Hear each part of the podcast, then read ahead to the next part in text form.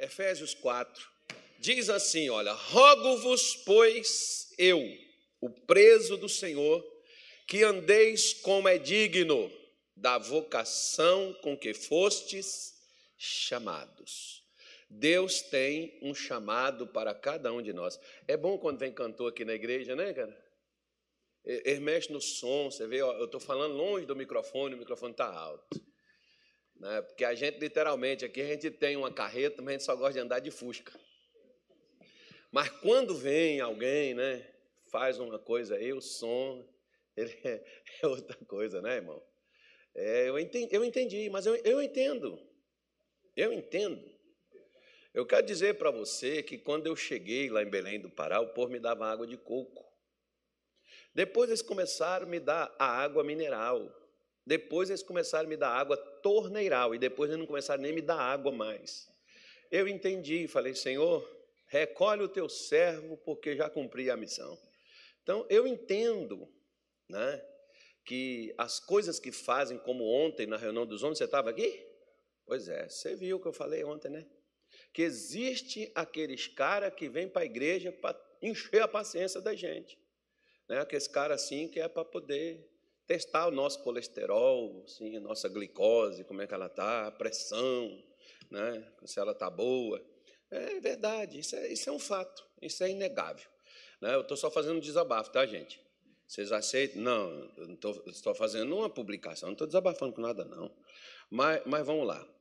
Nós, nós estamos nós falamos, aliás, domingo passado à tarde, de manhã e de, e, e de tarde, não, de manhã, foi de manhã. À noite eu falei sobre um outro assunto, mas eu voltei aqui hoje de manhã, nesse livro de, de, de, de Efésios, a igreja de Éfeso, lá com Paulo, porque Paulo diz que nós temos que andar como é digno da nossa vocação. Inclusive, por exemplo, o missionário Soares tem até uma mensagem muito interessante sobre esse tema, só que ele pegou, me parece, foi Filipenses 1, qual foi mesmo o versículo, pastor Gilmar?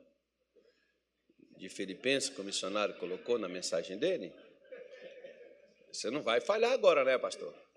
Eu não acredito que justamente hoje né? mas tem um versículo lá de Filipenses, veja qual é o versículo aí, por favor. Ele está a partir do versículo 20. Ele não está online, não? Quer dizer que ele consulta é o Google, não é? Ô, oh, pastor Gilmar, ó.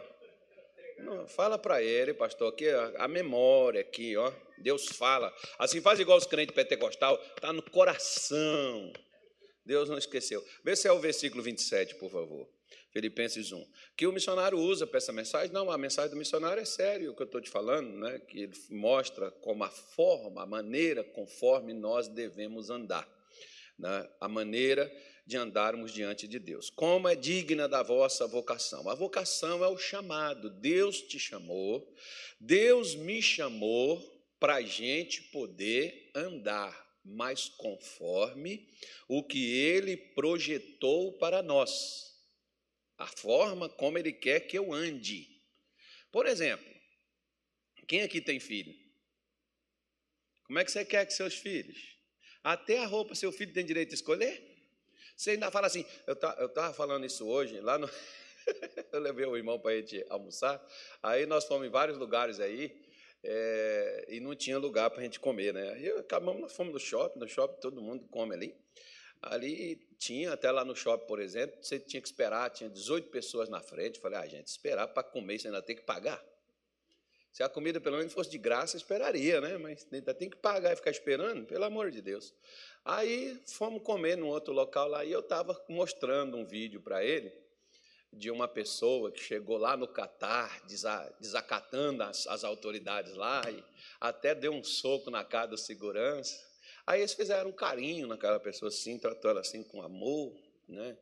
E a pessoa voltou, consertou a roupa, saiu, levantou de lá e nem quis entrar mais para onde queria entrar. Desistiu, né? De tanto carinho assim que ela recebeu assim de devoção, de amor, que a pessoa desistiu de ir por aquele caminho que ela estava querendo ir. Aí eu falei, estava comentando, né, com com o Ronaldo André, Daqui a pouco ele vai cantar aqui para vocês aqui, terminar o culto assim, para você voltar cheio da unção de Deus, da bênção de Deus para casa, você voltar assim com muita fé. Eu estava falando para ele, é igualzinho. Quando o nosso irmão mais velho, a gente tretava, enfrentava, ou a nossa mãe, ou o nosso pai, falava, como é que é? Era só assim, ó. Sabe aquelas coisas que eu não sei? O pessoal diz assim: Ô oh, pastor, eu estava sentindo uma dor no pé da barriga. Onde é o pé da barriga? Eu não sei. Eu sei que tem um pé aqui no pé. Né? O outro faz assim no pé do ouvido. Tem um pé do ouvido? Não sei, mas eu já caí várias vezes com esse tal do pé do ouvido. Foi só um assim no pé do ouvido. Não tem a boca do estômago? Pois é, eu não sei onde é a boca. A boca é aqui, mas do estômago tem, diz que tem uma boca nele também. Mas quando você leva um chute ou um soco, você vai saber onde que é.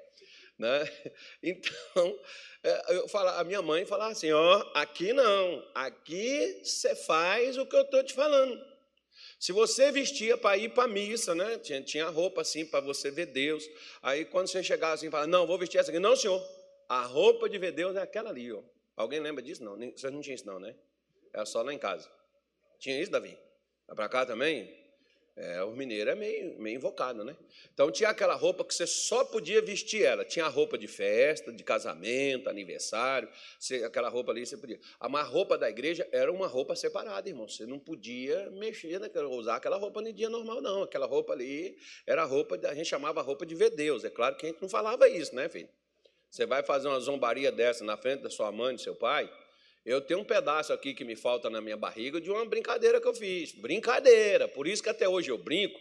Tem um monte de crente que sai da igreja com raiva de mim, mas eu não tenho nada a ver se você anda azedo com a vida, irmão.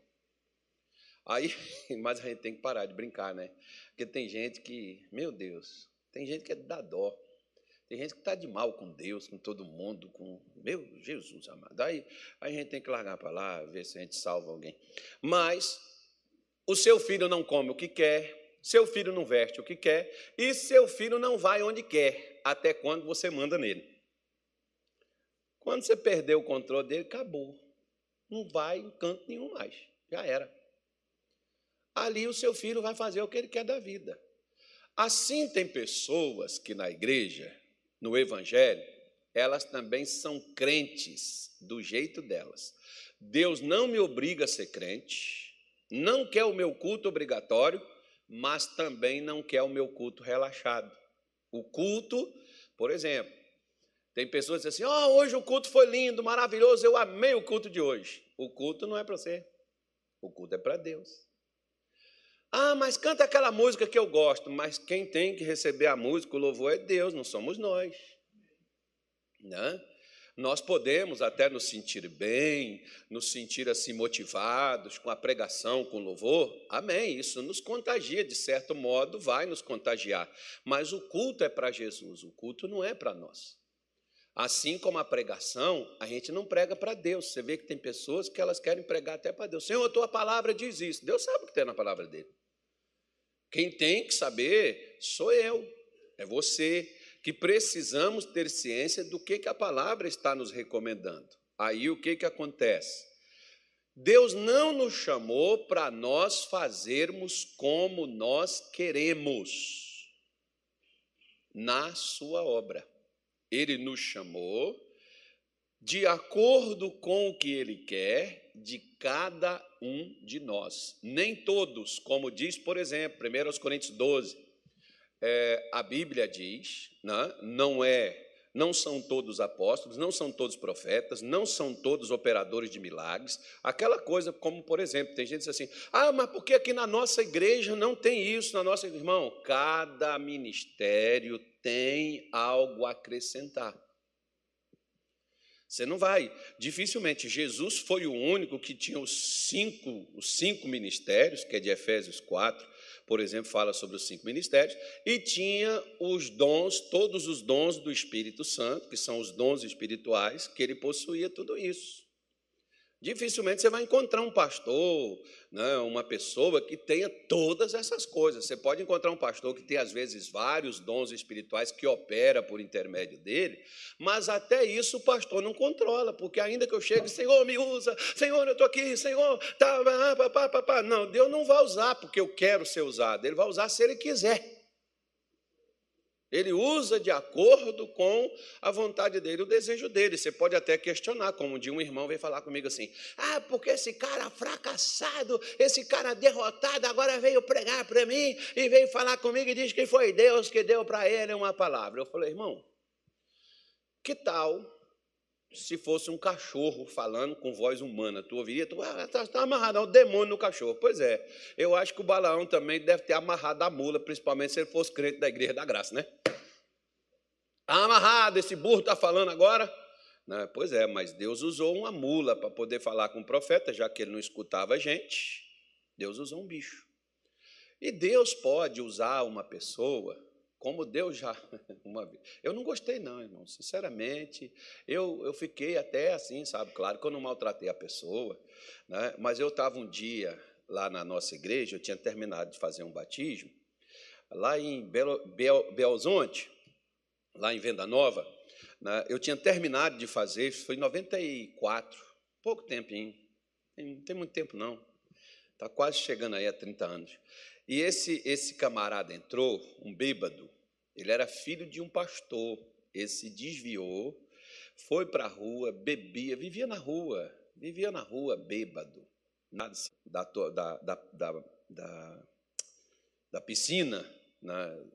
descer para mim poder tirar a piscina de lá para ficar o ambiente para o culto à noite que a gente teria ali. Aí o bêbado sentou e eu fiquei ali sentado lá dele. Tá lendo o que aí, cara? Ele falou assim: estou vendo aqui que os, os vereadores reivindicou aqui um aumento, não sei quanto por cento aqui no salário deles e tal. E o que é que o senhor acha? Eu falei assim: eu acho que isso é uma cervegonhice. Eu acho que isso é de uma falta de critério total. E fui falando tudo que eu achava, né, irmão? Ele perguntou o que, que eu achava. Eu aproveitei que ele estava bêbado, fui falando tudo que eu imaginava, que eu pensava, que eu sentia e descendo a mamona nos caras. E o bêbado ficou me ouvindo. E no final ele disse assim: Eu, eu, eu não concordo, não.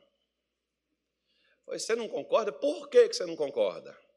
Ele falou assim: Porque eles foram para a rua, eles fizeram campanha, eles gastaram dinheiro e o povo votou neles porque quis. Mas eles foram atrás do povo buscar o voto. Então agora eles têm direito de fazer o salário que eles querem, já que o povo deu a eles o direito de fazer isso. Eles têm direito de fazer o que eles querem, porque o povo também vai interromper eles fazer. O povo só reclama, igual o senhor está reclamando e não faz nada. Gente, que vontade de pegar aquele bebo pelas orelhas. Não, o pior é que virou para mim e falou assim: Ó, você batizou quantas pessoas hoje, pastor? Aí acho que 17 pessoas naquele dia. Pois é, 17 pessoas. Se 17 pessoas só batizou, significa que essas pessoas converteu, né, pastor? Então, elas vão dar o dízimo, elas vão ajudar a igreja. Agora, se o senhor tivesse batizado 300, não seria muito mais gente ajudando a igreja, pastor? Então o senhor trabalhou para batizar só 17. Eu falei, irmão, toma seu jornal, vai tomar conta de sua vida. Nessas alturas, eu não queria mais nem conversa. Vai, vai fazer o que tu tem que fazer. Né? Eu vou discutir, o cara tem razão, irmão.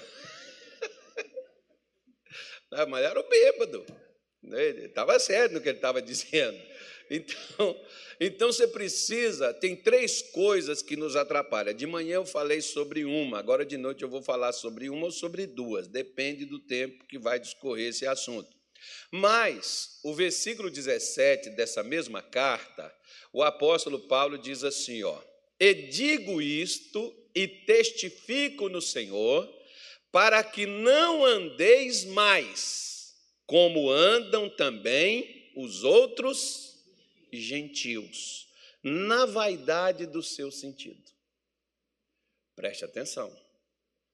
Uma das coisas que vai me impedir de andar com Deus, ainda que eu seja pastor, Ainda que eu pregue para você, que eu faça lives, que eu faça cultos, que eu faça orações, que eu faça visitas, que eu faça todo o papel que um pastor desempenha, mas eu não estarei andando com Deus, pelo que fato. Por causa do que e qual é a prova que eu não estou andando com Deus? É se eu ainda ando como eu andava antes de crer no Evangelho. Por quê? Porque Deus não te chamou, e nem eu, para nós sermos membros de instituições religiosas. Deus nos chamou para nós nos tornarmos filhos, sermos transformados como filhos, para andarmos de uma maneira diferente do que nós andamos quando andávamos sem Ele, quando andávamos sozinhos. Essa coisa de chegar e dizer assim: não, mas eu sempre fui assim. Tá certo, claro que você foi. Agora você é de Jesus, você não deve ser assim mais. Você sempre fez, agora você não deve fazer mais isso. Por quê? Ah, porque Deus proíbe, porque a igreja não aceita? Não, porque Deus não te chamou para andar assim. Não, Deus não chamou a gente para a gente vir para dentro da igreja para a gente fazer o que a gente quer, irmão. Deus nos tirou, né? tanto é que a palavra eclésia significa os que são tirados. Né? Em grego ah, significa isso. Os que foram tirados para fora. Ou seja, Deus nos tirou lá de dentro da religiosidade. Né? Você pode ver que Jesus começou isso com os judeus que iam no templo, que adorava, fazia sacrifício, dava o dízimo, fazia aquela coisa toda, mas no final, quando eles saíam do templo, quando eles saíam dos sacrifícios, eles já voltavam a fazer as coisas como todo mundo, sem regra, sem eira nem beira, vivia e fazia. Por que, que você acha que as pessoas que muitas vezes nem são crentes, mas se baseiam na vida de alguns crentes e diz assim: como é que a pessoa é crente? Como é que esse homem é pastor? Como é que essa pessoa é da igreja e ela faz essas coisas? Por quê? Porque nós somos chamados para andarmos de uma maneira diferente. Por isso que ele está dizendo o que, que é que faz e que leva uma pessoa inicialmente a viver. Primeira coisa, a gente, nós antes de Jesus, vivíamos pelo que sentíamos. Você andava nisso, você vivia nisso. Se você sentia raiva, você descarregava no primeiro que aparecesse. Se você sentia ódio, você dizia: não gosto mesmo, me odeio e não quero e risquei da minha vida. Pronto. Você anda de mal com Deus e com todo mundo. Por quê? Porque você vai pelo que você sente. Você sente nojo de alguém, você despreza a pessoa e fecha o coração para ela. Acabou. Você pode ver por que, que as pessoas têm dificuldade de perdoar. Porque nós temos uma tendência de viver pelo que sentimos. Toda pessoa sem Deus, ela é guiada pelo sentimento. E quem é que influencia a pessoa a sentir as coisas quando não é Deus que está guiando ela? Quem você acha que é? Não vamos sair daqui, vamos continuar nesse mesmo livro, volta no capítulo 2 versículo de número 2 também, né, que Paulo diz assim: em que noutro tempo andastes. Noutro tempo, lá atrás, normal, vocês andaram nisso aí. Segundo o curso de onde? Desse mundo. Irmãos, quem é que conduz esse mundo? Quem é que.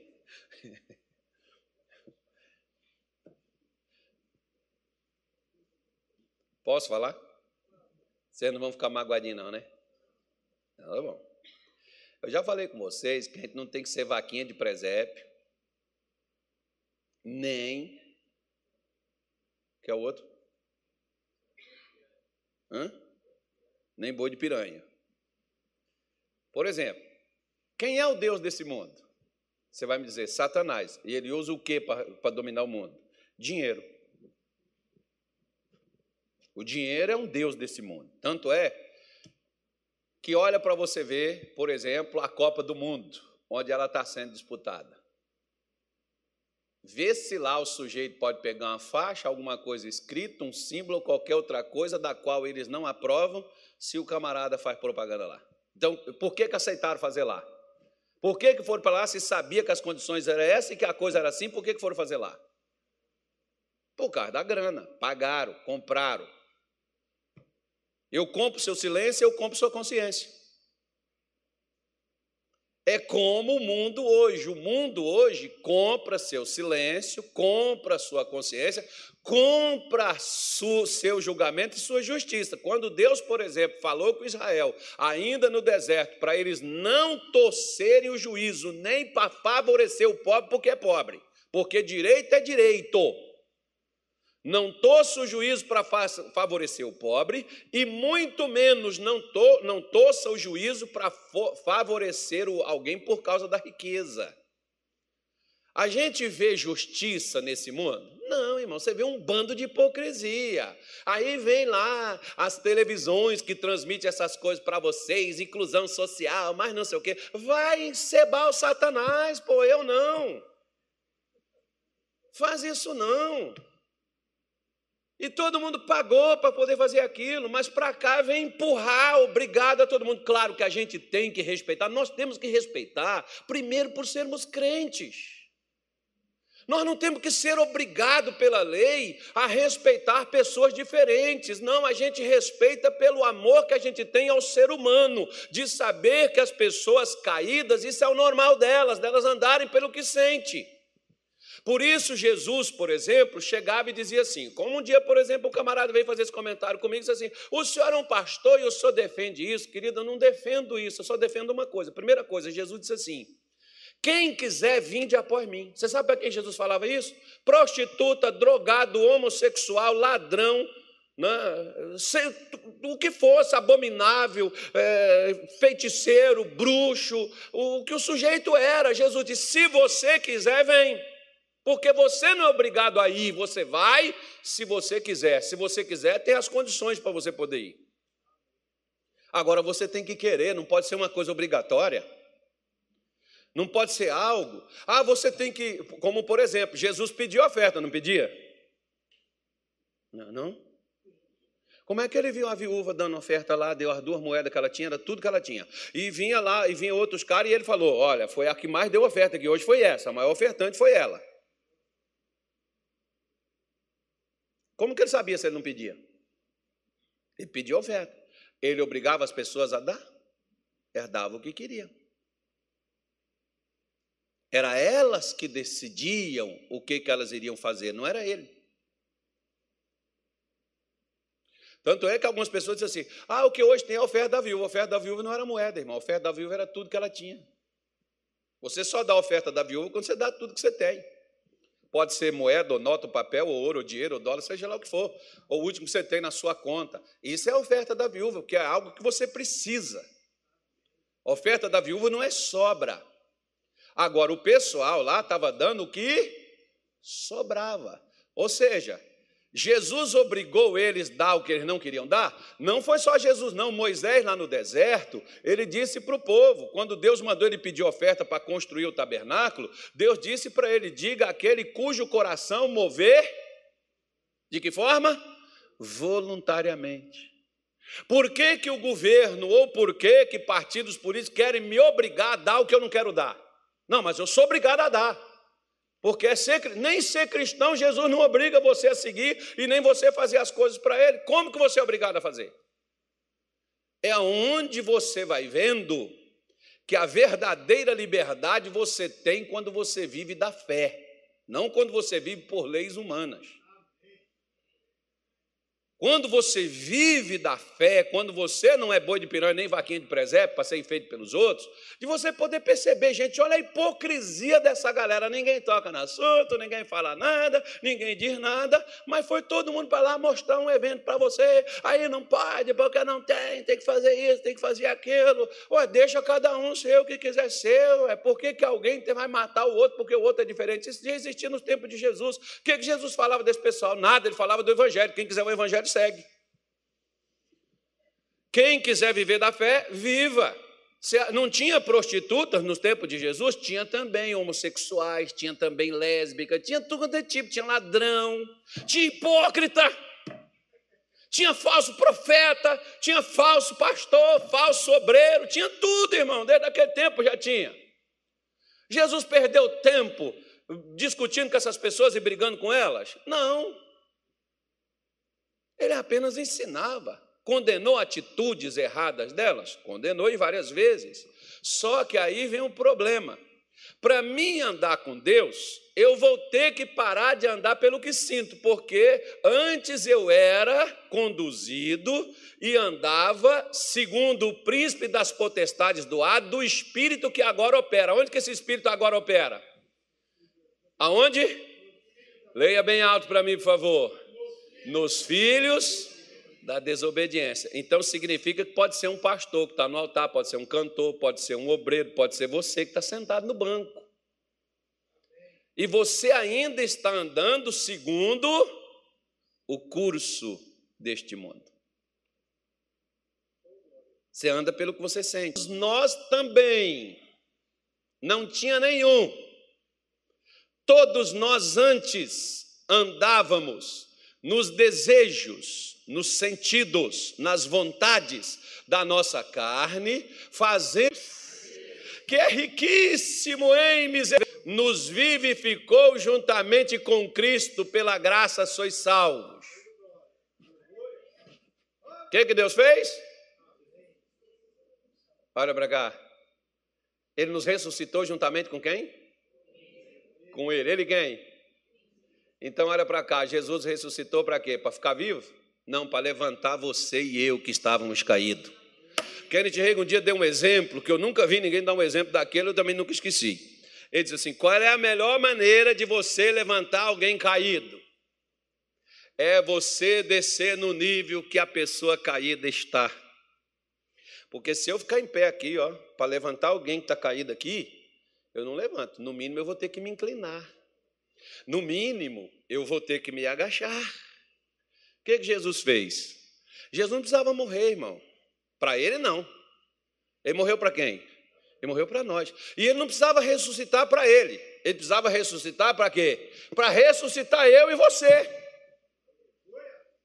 porque nós estávamos mortos. Não, mas eu não, eu não tinha morrido, pastor. Igual, por exemplo, eu não morri. Você não morreu fisicamente, mas espiritualmente você está morto.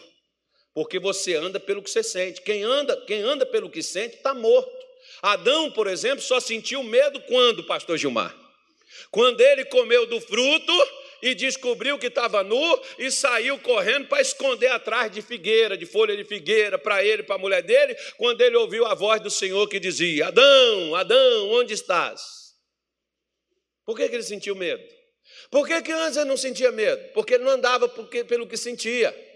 Ele andava pelo que cria. Quando você passa a andar pelo que você sente, você está se distanciando de Deus você está andando de acordo com o curso desse mundo, de acordo com o curso deste mundo. Você está andando de acordo com os principados, que os demônios querem que você anda pelo que sente, como por exemplo, se você anda pelo que sente, você pega depois o capítulo 14 do Evangelho de Mateus, quando Pedro estava lá junto com os discípulos no barco, que estava a tempestade, vento forte ondas altas, e Jesus apareceu, os discípulos tudo com medo, pensando que era um fantasma, e Jesus disse assim: Não temas, sou eu. Pedro disse: Se és tu, me manda ter contigo. Ou caba marcha, gente. Eita, Deus precisa de gente assim, de coragem, essas pessoas assim que desafia porque Deus gosta de desafio. Você topa? Desafia, mas vai, mas entra também. Deus gosta de crente que desafia ele, irmão. Desafia não assim no sentido né, de ser mal criado, mas você desafiar aquilo que Deus prometeu. Deus gosta desses crentes assim. Tem gente assim, é atrevido. Não, isso não é ser atrevido, isso é ser corajoso. Você vê, por exemplo, quando o Deus aparece lá para o Gideão, Gideão diz: Se és tu, chove aqui e seca cá, porque o Senhor tem poder de fazer isso. Então o Senhor tem que me provar que é o Senhor que está falando comigo. Ô, meu irmão, o cara é petulante demais, não é? Aí depois diz: Não, mas se és tu, chove só cá, né, mora só aqui e aqui fica seco. Deus foi lá e fez para provar o cara que era ele. Agora falou assim: Agora eu quero ver se tu é macho também, pega os 300 que eu te dei e vai. Por que, que o cara foi? Porque quando ele desafiou Deus, Deus mostrou para ele que ele era Deus. Agora, quando Deus pediu ele para desafiar a sua fé, ele também teve coragem de fazer. Então, quando você desafiar Deus, preste atenção no que Deus vai te mandar fazer. Você vai ter que ter coragem também. Entendeu? Agora, voltando lá com Pedro, Jesus disse: Sou eu, não temas, Pedro. Se és tu, me manda aí. E Pedro desceu, Jesus falou: Vem agora. Opa! Pedro desceu do barco, irmão. Eu não sei nem se eu falava, se és tu. Eu acho que eu ficaria igual Tomé. Eu não sei, porque eu, por exemplo, né, eu sou bom para nadar, eu sou igual pedra. Você joga primeiro, eu vou lá no fundo, depois eu volto.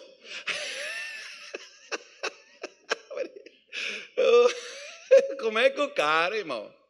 Né? Como é que você ia entrar naquelas águas altas, de madrugada isso, não era nem de dia, né? no meio do mar. Ah, mas pastor, mas eu creio que Pedro sabia nadar, irmão. Tem hora que o que você sabe não resolve. Quantos aqui sabem ganhar dinheiro? Levanta a mão. Oh, Deus, tem muita gente sem trabalhar aqui, Senhor. Porque quem trabalha ganha dinheiro, gente. Quem aqui trabalha? Levanta a mão. Então você sabe ganhar dinheiro. É. Você pode não querer dar de oferta aqui, mas.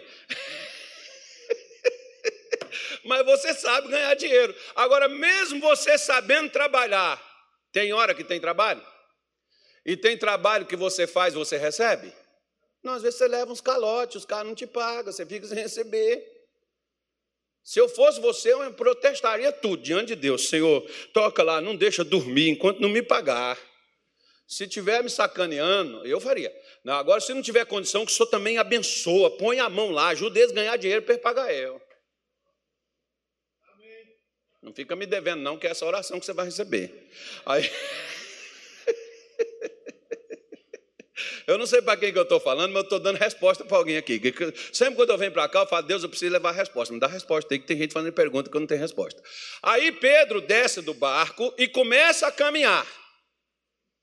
Só que quando ele começa a caminhar, o que, que aconteceu, gente? Ele começou a sentir. E por que, que ele começou a sentir medo? Se ele estava caminhando sobre as ondas altas e o vento forte. Por que, que ele começou a sentir medo? Porque ele começou a reparar na força do vento e nas ondas. Quando você começa a andar pelo que se sente, é quando você começa a afundar, as coisas começam a estar tudo dando errado para você. Porque você está andando pelo que sente. Ah, pastor, mas eu estou na igreja, eu estou orando, eu estou lendo a Bíblia. Mas você está andando pelo que sente. Você não vê assim, por exemplo, ó, tem dia, por exemplo, que eu não sinto vontade nem de levantar. Eu sinto. É a minha vontade. Mas Deus levanta-te, porque eu sou contigo. Opa! Ah, em pé. Tem dia, irmão, que eu não quero fazer nada, que parece que tudo que você faz não está adiantando nada. Mas Deus disse assim: ó, ah, gente, presta atenção. Até aquele cantor maluquinho, não sei de que época que ele era, que ele tinha uma música que falava assim: tente outra vez. Pois é, até o cara mandar você tentar de novo. E tem gente que nem. Não, não, pastor, não, não adianta. Meu irmão, vai outra vez.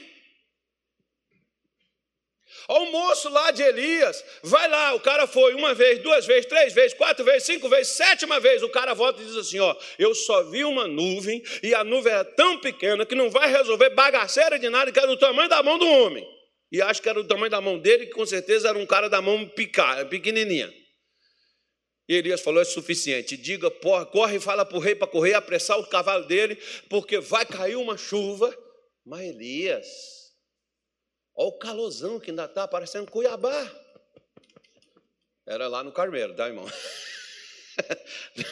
Está parecendo que aqui está lá em Cuiabá, no Mato Grosso. Está calor demais, Elias. Corre lá, rapaz. Pare de andar pelo que você sente. Então, quando você estiver sentindo calor aqui, lembre que o fogo do inferno é mais quente. Eu pare de andar pelo que sente, começa a andar pela fé. Deus, obrigado, porque Cuiabá está uma benção hoje. A roupa seca rapidamente, irmão. Pensa pelo lado bom das coisas. Seca tudo que você faz imediatamente. Então para com essa coisa de ficar reclamando. Então, quando Pedro andou pelo que sentia, o que, que aconteceu? Se lascou. Quando você começa a andar pelo que você sente, as coisas vão começar a dar errado para você. Segunda coisa, voltando lá para Efésios 4,18, Paulo diz assim: que é o segundo problema. O primeiro, andar pelo que sente. O segundo, está aqui no versículo de número 18. O que, que está escrito aí?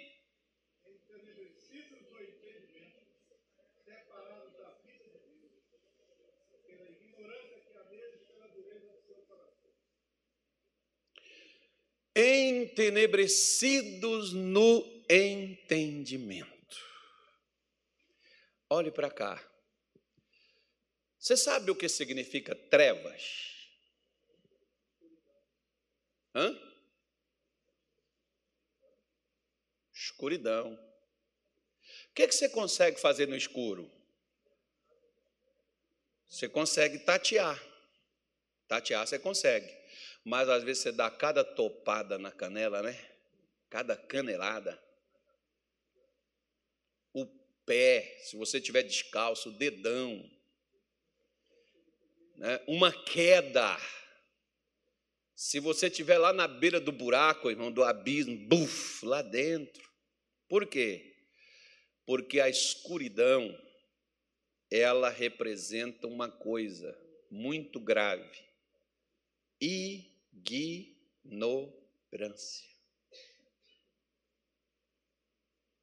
Lembra do problema do GO e do MG? Eu já falei para vocês aqui. Tem crente que é GO, e tem crente que é MG. Então, nós precisamos, por exemplo, onde mais Satanás trabalha, não é no seu bolso, não é no seu casamento, não é no seu físico, ele trabalha no seu entendimento. O profeta Oséias, há muitos anos, há quase quatro mil anos, não, não dá de toda, não, três mil e uma fração. Oséias diz, usado pelo Espírito Santo, o meu povo. Não é o, o, o, o, o povo sem Deus, não. O povo, o pastor, o obreiro, o membro, aquele batizado, aquele que converteu, aquele que é crente. Por que, que ele está sofrendo? Ah, porque é muita luta, pastor. Sabe, o diabo levantou, pastor, estou na igreja, mas o inferno levantou. Querido, Jesus já está em pé por você. Não interessa o que demônio se levanta, o problema meu e seu está no nosso entendimento que Satanás tira, que Satanás destrói, que Satanás neutraliza, que Satanás não deixa você entender, você compreender. Eu, por exemplo, quando estudava, eu tinha uma dificuldade, eu odiava. Toda matéria que você não gosta dela significa que você não domina ela. E eu odiava matemática. E eu falava: quem fez matemática não, não tem cabeça. Para que inventar tanta coisa para fazer raiz quadrada, não sei do quando, não sei das quantas, eu falava, só pode ser uma coisa do diabo. Não, a matemática é divina, foi Deus que criou. Mas aquilo não entrava na minha cabeça. Por quê? Porque eu não entendia. Só que o dia que eu peguei um, um, um professor que me ensinou sobre matemática, eu não tive mais problema com matemática. Então, qual era o meu problema? Era a matemática que era difícil? Não, o meu entendimento que era travado, tampado. O dia que alguém destravou, faz assim, ó. Assim, ó. Faz. Fala assim: Senhor, destrava o meu entendimento. Pronto, você tem que fazer isso todo dia. Para quê? Porque não é que você tem dificuldade de entender, é porque o homem, quando ele caiu, ele já já já passou a viver pelo que sentia e passou a ter dificuldade de compreender as coisas espirituais. Você pode ver que o nosso maior problema é o nosso entendimento. Tem gente que está lendo a Bíblia, depois a pessoa diz assim: Ah, nossa, estou com a minha cabeça até doendo. Depois eu pergunto ao pastor sobre isso, aí depois você esquece, você está lá lendo de novo, aí você olha, aí depois quando você vê alguém explicar aquilo, você diz: Não acredito que é isso aí. Sério? Que eu fiquei aqui, ó, lá em Minas Gerais, o cara fazia, eu fiquei matutando. Né, ficou derretendo meus neurônios, eu pensando nesse negócio, tentando entender essa coisa, mas esse negócio não entra na minha cabeça, pastor. Por quê? Porque o seu entendimento está travado. Jesus, por exemplo, o que que ele começou a fazer com as pessoas? Ele começou a destravar elas. Não é para você, por não, vamos, vamos ver qual é o. Não, antigamente eu fazia muito isso. Qual é o demônio que domina aqui na cidade? Onde é que o diabo influencia? Eu não quero saber onde é que o capeta trabalha, o diabo trabalha, não. Eu quero saber como é que Jesus fez para desmanchar o que o diabo faz. Tem crente que fica se especializando em batalha espiritual, sabe, né, pastor? Quer ah, fazer qualquer outra coisa, que ele não vai sair correndo enquanto você tiver problema de entendimento. Ele te prende com batalha espiritual e com tudo. Porque olha o que que Paulo, vamos sair um pouco aqui de Éfeso e vamos pertinho. Não é longe não. Vamos lá em Corinto. Vamos ver o que que Paulo estava falando lá. Em segundo ou primeiro, pastor Gilmar? Segundo Coríntios 4, né? É isso mesmo? Então vamos, vamos, vamos lá. Né? Deixa Efésios marcado aí, que nós vamos voltar aí. Segundo os Coríntios 4, 6. Ele diz assim, ó. Não, o 4, 4, tá, irmão? O 6 já está lá na frente. Ele diz assim, versículo 4, 4, 4 nos quais o Deus deste século, o que, que ele fez? Quem é o Deus deste século? MG e GO. O que, que ele fez? Cegou. O que, que ele cegou? O entendimento de quem? De quem? Porque se ainda é incrédulo é porque não entende. Porque enquanto eu e você não entendia, a gente também era. Pastor, meu marido, ele não crê. Claro, ele não entende. O que, que adianta você xingar ele? Você tem que fazer ele entender. Meu filho não aceita. Claro, eu também não aceitava, irmão. Eu joguei pedra em crente, acabei com culto. Hoje, quando alguém joga pedra em mim, eu nem falo nada, porque o que se faz é que se paga, né? Eu não entendia. Paulo, por exemplo, quando não entendia, perseguiu a igreja, foi atrás dos crentes para prender, para poder matar, como matou o menino lá, o, esqueci o nome dele, o Estevão. Né? Então, ele fez todas essas arruaças, era perseguidor. Agora, esse perseguidor depois vira um dos maiores defensores ferrenho do que ele antes perseguia. Tanto é que ele considerava assim como um filho abortivo. Foi o último o menor dos apóstolos, porque ele não foi aquele cara assim que fez coisas benéficas antes. Claro, ninguém fez, irmão. Todos nós, como quando éramos incrédulos, vivíamos pelo que sentíamos, e o que a gente sentia era inspirado pelo Deus desse mundo, e a gente era por natureza filhos da ira, ou seja, filhos do diabo. Mas Deus, que é riquíssimo, trouxe o entendimento a nós nós e agora nós nos tornamos filhos de Deus para andar como gente da luz. Então eu, eu saí de um lugar aí, ó, eu saí de um lado e fui para o outro. Eu não estou mais lá, se eu não estou mais lá, eu não faço mais essas coisas.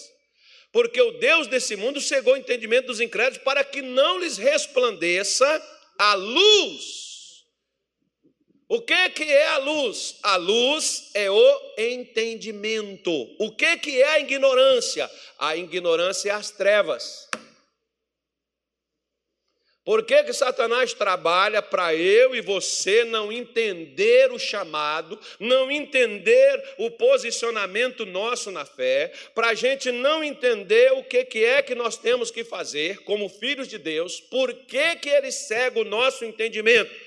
Porque enquanto ele cega, a luz não resplandece. Nós vamos continuar mesmo crente, eu mesmo que seja pastor, vou continuar na ignorância, nas trevas, sofrendo, comendo o pão que Satanás amassou e dizendo: Senhor, por que, que o Senhor está deixando acontecer isso comigo? Por exemplo, tem um versículo, tem um versículo, por exemplo, na Bíblia. Onde é que está, pastor Gilmar? Tem um versículo na Bíblia que a palavra de Deus diz que Davi, quando ele entendeu que Deus o havia colocado como rei de Israel, é que ele assumiu o seu chamado. Quando ele entendeu. Agora, preste atenção. Quando Davi foi ungido, ele tinha uns 16 anos no mar. Vamos colocar 16. E quando que ele entendeu? Aos 40. O problema de Davi foi o quê? Foi uma ação de Deus ou foi um entendimento dele? Olha para o seu vizinho assim, só olha, não, não, não acusa, acusador é Satanás. Só olha e pergunte assim: entendeu?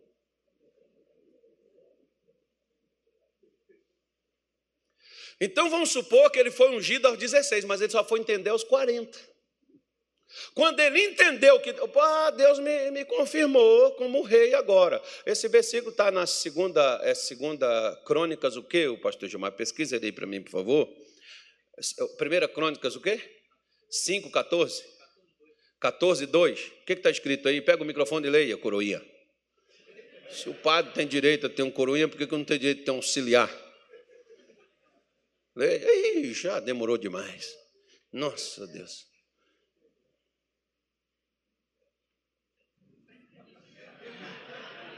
E, ente... e entendeu Davi que o Senhor tinha confirmado o rei sobre Israel, porque o seu reino se tinha muito exaltado por amor do seu povo Israel. Agora preste atenção. Pergunta para o seu vizinho: quanto tempo você já é crente? E há quanto tempo você está vivendo o que um crente deve viver? Pergunta para ele, não é ofensa, não, gente. É uma pergunta, meu Deus do céu. Ele não pode nem perguntar mais nada.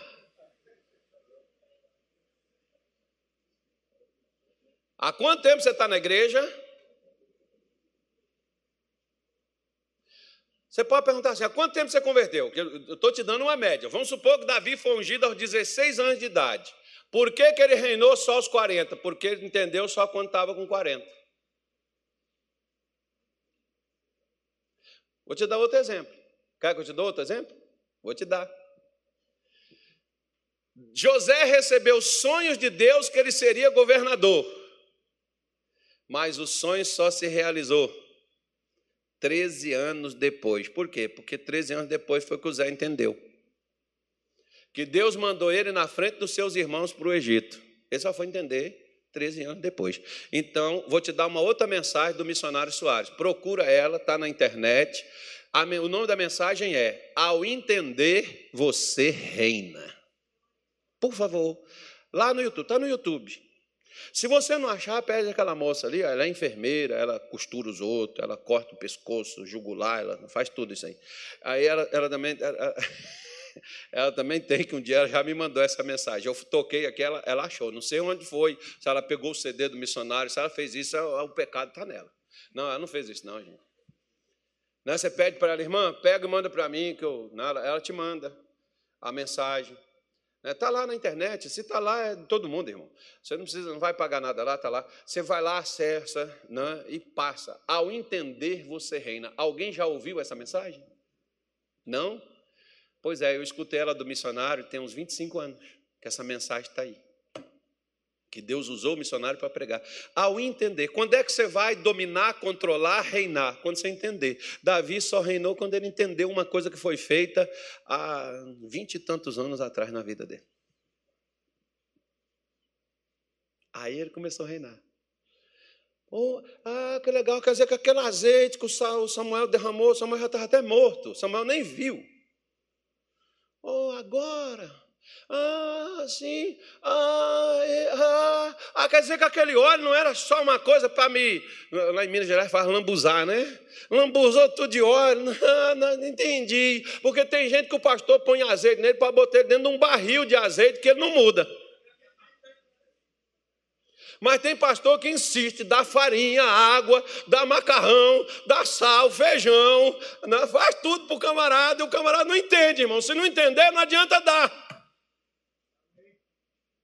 Por exemplo, quer ver? Já parei. Lembra de Namã? Namã diz assim: Eu pensei que iria chegar, pôr a mão na minha cabeça, invocar o seu Deus e tirar o mal da minha vida. Tem gente que pensa que Deus cura ele assim, o pastor, um pastor ungido que tem um ministério de oração, tem uma unção fenomenal, assim você não pode chegar nem perto, o mal já sai da sua vida, né? A pessoa, a pessoa pensa isso, como um dia um cego, o irmão chegou com ele e falou assim: vamos lá na igreja da graça, tem um pastor lá, o pastor prega, ele ensina a gente a fé. Ele falou: não, eu vou lá no fulano, que lá ele te dá um lenço ungido, que ele passa na testa dele, aí você enxerga na hora. Foi lá na pessoa, voltou cego. Depois teve que ir lá comigo. Para quê? Para aprender a fé, porque enquanto você não entende, irmão, Deus não te cura. Enquanto você não entende, você não se liberta. Onde é que Satanás te prende? Satanás não está te prendendo seu bolso se você está com problema financeiro. Não está destruindo seu casamento porque seu marido está eh, maluco e está bebendo. Ele está destruindo seu casamento porque você está sem entendimento. Porque o dia que você entender, a Bíblia diz assim: a mulher santa santifica o marido incrédulo. Seu marido pode ser incrédulo, bruxo, feiticeiro, mas você é crente. A luz, ela é maior do que as trevas. Isso é evangelho. Né? Então, o meu problema não é o mal que me assola, é o entendimento que eu não tenho. Ouvindo alguém a palavra do reino e não entendendo, vem Satanás e. Não tem aquelas pessoas que elas acabam de escutar a pregação e se você perguntar o que o pastor pregou, elas não se lembram? Por quê? Porque Satanás tirou do entendimento dela o que foi falado.